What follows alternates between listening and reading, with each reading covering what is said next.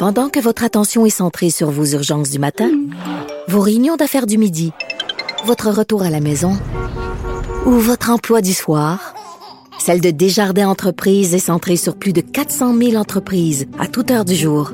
Grâce à notre connaissance des secteurs d'activité et à notre accompagnement spécialisé, nous aidons les entrepreneurs à relever chaque défi pour qu'ils puissent rester centrés sur ce qui compte, le développement de leur entreprise.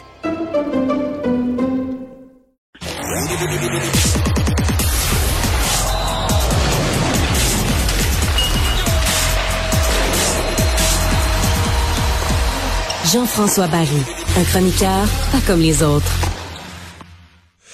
Jean-François, bonjour. Salut Mario. Hey, on a eu un match divertissant hier soir quand même, là. Faut, faut souligner ça.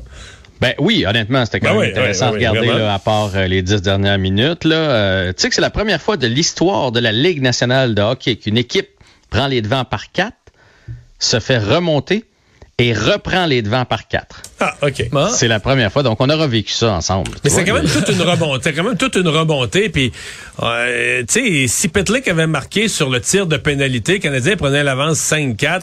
Là, à place de ça, c'est le Canadien qui s'est mis à prendre des pénalités, etc. Puis là, c'est- ça s'est tout effondré Ouais. après.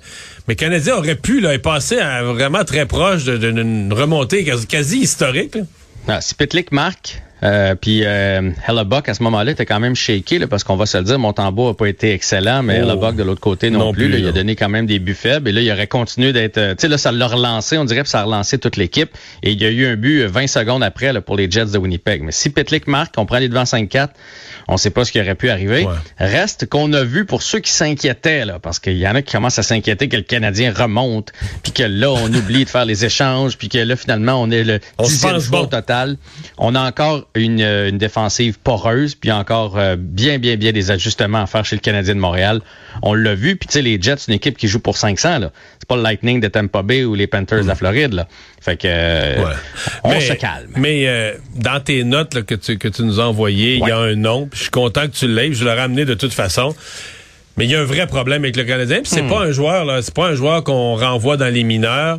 Euh, c'est un joueur qui est absolument plus capable de jouer dans la Ligue nationale, qui est un combattant qui donne toujours le même effort, Brian, euh, Brandon Gallagher. Mais je veux dire, hier, c'est pathétique. Puis là, mais parce qu'il est plus capable de suivre en patin, il accroche avec son bâton, multiplie les mauvaises pénalités dans tous les matchs. Mais sérieusement, il peut plus jouer. On peut plus le mettre sur la glace. Là. Il peut plus Ben, en jouer. fait, on pourrait le mettre, mettons, sur, tu sais, à cause de son effort, tout ça sur une quatrième ligne là, à 8 minutes par rencontre. Le problème, c'est qu'il acceptera Ouais. pas ça, puis ce serait, ce serait un affront. Mais sincèrement, il- tu viens-tu de Paros? Le Canadien avait allé chercher un dur à cuire, George Paros, Ouais. puis Ouais. il patinait tellement lentement, on disait, ben, c'est à 5 contre 4. Quand il est sur la glace, le Canadien est en désavantage numérique, mais c'est rendu ça. Quand, quand euh, Gallagher est sur la glace, bon, si le Canadien est dans zone adverse, il se met devant Ça le but, t'as toujours l'espoir qu'il pousse dedans, il peut compter un but.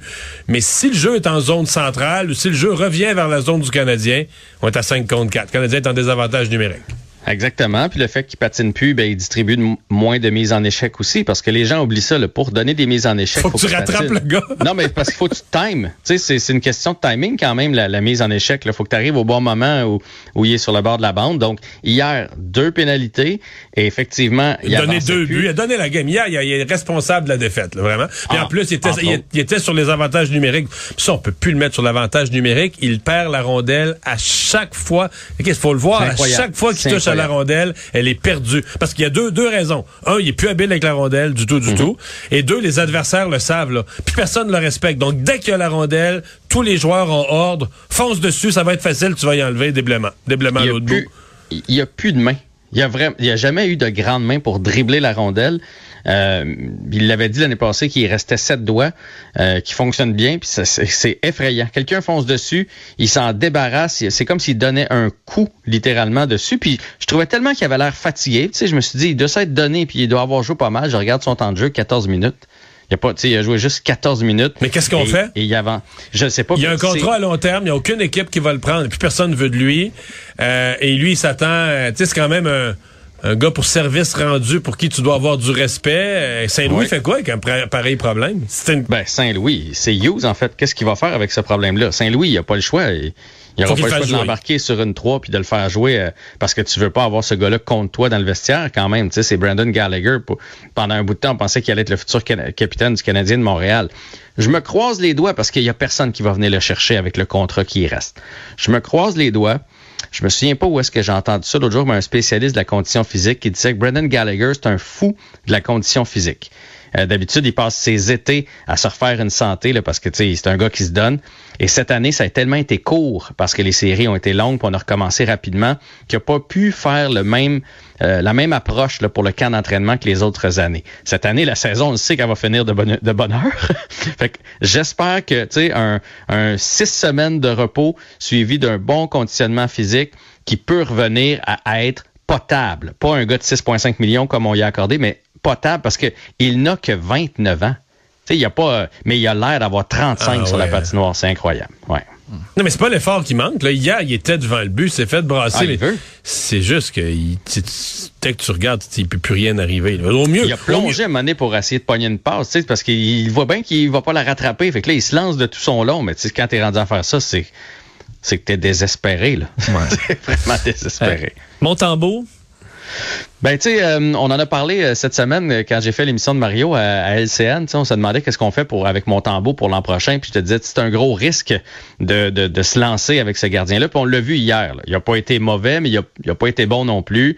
il y a au moins deux buts qu'il aimerait bien revoir. Donc, c'est une belle carte à avoir dans son jeu. Je pense que c'est un gars de ligne nationale. Mais de là à penser que l'année prochaine, mettons, hey, on part avec Allen puis Montembeau. S'il fallait qu'il arrive de quoi Allen, ça se pourrait qu'on trouve l'année quand même assez longue. Fait que hmm. hier, on a pu voir qu'il n'est pas, il est pas rendu, il n'est pas établi dans la Ligue nationale de hockey. Il faut lui donner encore un peu de millage. Et d'ailleurs, parlant de gardien, il y a une nouvelle qui est, euh, qui est sortie juste, avant qu'on entre en onde. Le gardien a échangé, le Canadien a échangé McNevin euh, aux Flames de Calgary. Lui, c'était comme une patate chaude. Là.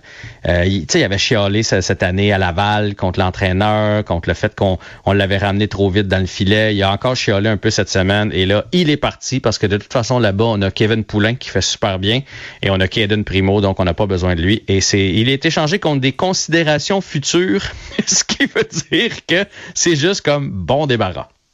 Ouais. Tu veux pas être dans la vie, tu veux jamais être échangé contre des considérations futures. euh, puis Anderson, lui, qui est... Euh, eh. tout... Mais lui, il est, plus à échanger. Là. Il, est plus, il est plus sur la liste de ceux qu'on serait prêt à, laisser aller. Mais, tu vois, je vous pose la question, là.